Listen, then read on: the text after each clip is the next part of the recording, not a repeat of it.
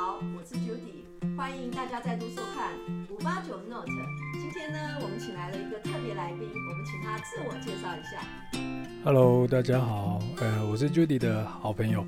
然后我在产业这边负责看产业，大概已经有二十年的经历了，所以大家可以叫我产业小柯南。所以今天很高兴来上 Judy 的节目，跟他聊一聊一些产业的东西。OK，我们的产业小柯南，因为有二十多年的经验，所可见对于产业方面有很呃研究有一定的深度。那我想请教你一下，最近呢大盘一直跌，可是有些股价却逆势上涨，那你可不可以帮我们在这些逆势上涨的呃股票之中介绍一个比较好的产业呢？呃，那今天我们就来跟大家聊聊航空产业好了。航空产业，为什么你会选航空产业呢？我想听众应该都知道，整个疫情的发生开始，其实一开始最直接受害的其实是航空产业。那去年的部分，其实台湾应该有点算是因祸得福啦，因为这两家航空公司在货运的这个飞机的数量相对是比较高的，然后又有因为台湾都是出口嘛，电子电子业都是出口，所以其实。受惠到这个运价价格上涨，虽然说在客运这一块亏损是非常的严重，可是透过了货运，其实可以让整个航空公司的营运其实是比起其他国际的航空公司来说，其实是好很多啊。甚至两家国内这两家主要航空公司，其实去年都缴出获利的一个情况。那其实从去年各各地开始陆陆续续解封之后，其实大家也都在期待所谓的解封后的行情啊。那台湾其实，我觉得真的开始进入了这个染疫的一个高峰期之后，我想政府的态度，听众应该也很明显知道，其实就是与病毒共存嘛。那与病毒共存之后，不管是入境或是出境的，其实呃出境的部分，其实亚洲已经有一些国家已经在解禁了。那我相信台湾在高峰过完之后，其实入境之后入境这一块的的这个隔离天数，应该也是慢慢的会做下滑，到时候就回归一切正常。那后面当然可以期待，就是真正我们去年在期待的所谓的解封后的行情，那应该就会在我想下半年或是慢一点到明年，嗯，过年的期间，应该陆陆续续就会开始做发酵。所以想说今天跟大家聊一下这一块的一个情况。哦，听小柯南这样讲的话，我会发现我好像可以开始存钱了。然后明年就可以去参加那个旅游，又可以出去血拼了。那刚刚我们已经知道产业大概的状况了。那我们想说，如果我们要出去玩的话，总是要赚一点钱嘛。所以在这边的话，在呃股票市场上，航空业已经就像刚刚小柯南讲的，因为反映未来产业的趋势会往上走，所以在这边你可以就呃上市的产业公司里面跟我们做一个介绍吗？呃，OK，没问题。其实。国内主要就这两家嘛，一家华航，一家长荣航。那哪一个比较好？老实说，我也很难去评比啦。但是我就我的所知，其实跟各位聊一下。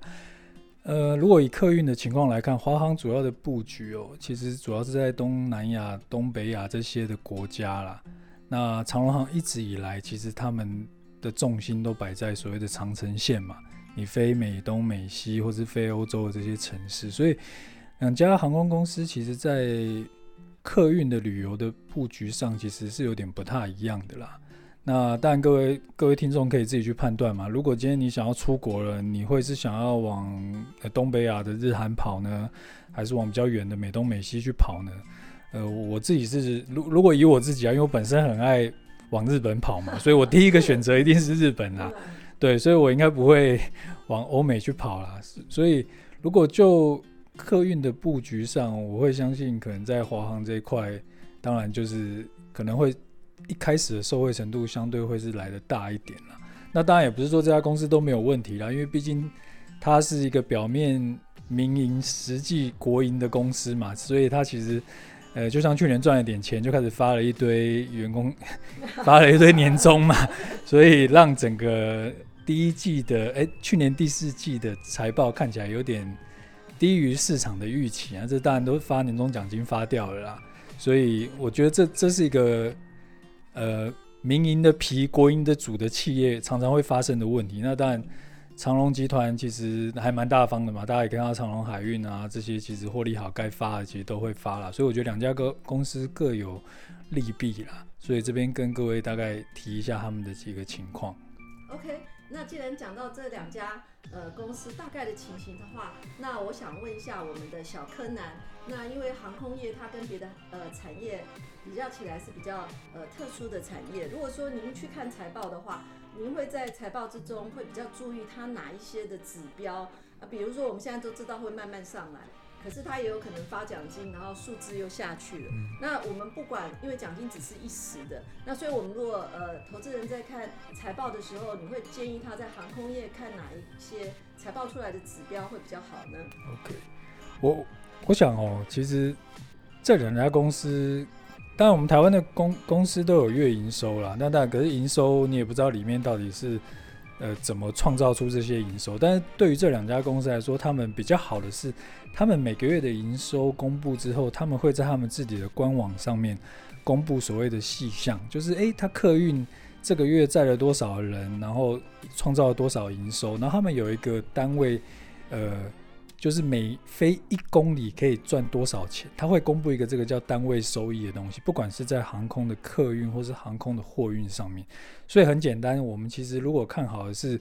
疫情后的一个复苏，那你的反正现在可能报章杂志啊，或者是这些这两家公司的高阶主管出来开法说，大家都会讲嘛，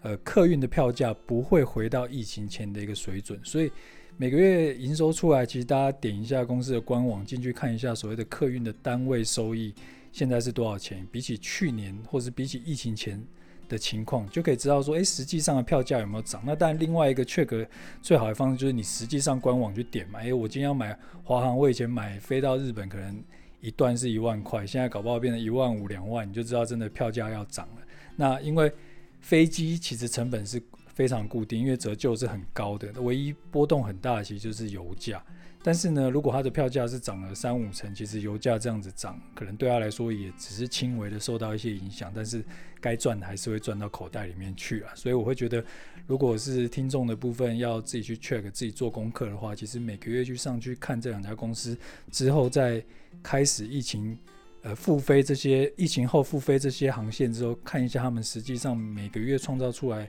每一公里，每飞一公里创造出来的收入，如果比去年真的来的好很多，就表示这些航空公司大头讲的，诶，疫情后的票价会涨，那就是确定的。那其实最后都会反映到他们的财务数字上面。OK，我们谢谢小柯南，他今天告诉了我们投资观众说，诶，如果你今天觉得这个产业不错，可是你还是要注意，就是说追踪它的基本面。那追踪的其中的一项，除了营收以外，我们还要看营收里面的小细项。是的。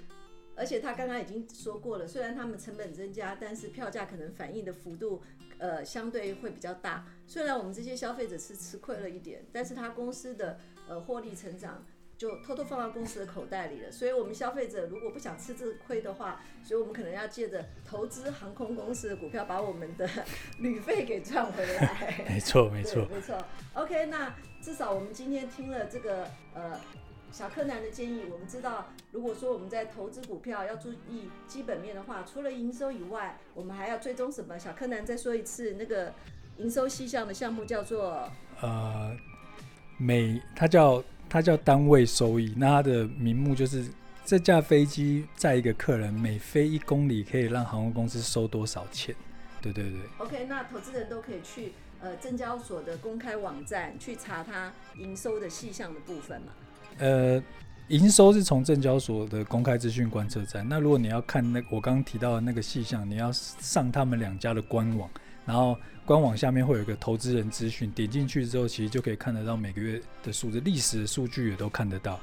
OK，好，那我们现在已经知道了要去看哪个项目，而且在看什么地方。相信投资人在这个地方听了这集节目以后，就学到了一个小知识。那我们今天非常谢谢呃小柯南来我们的呃节目，跟我们介绍了所谓的航空产业。那如果各位听众觉得说很喜欢小柯南介绍的产业知识的话，记得呃要回馈给我们哦。那我们这边就谢谢小柯南，谢谢，拜拜，拜拜。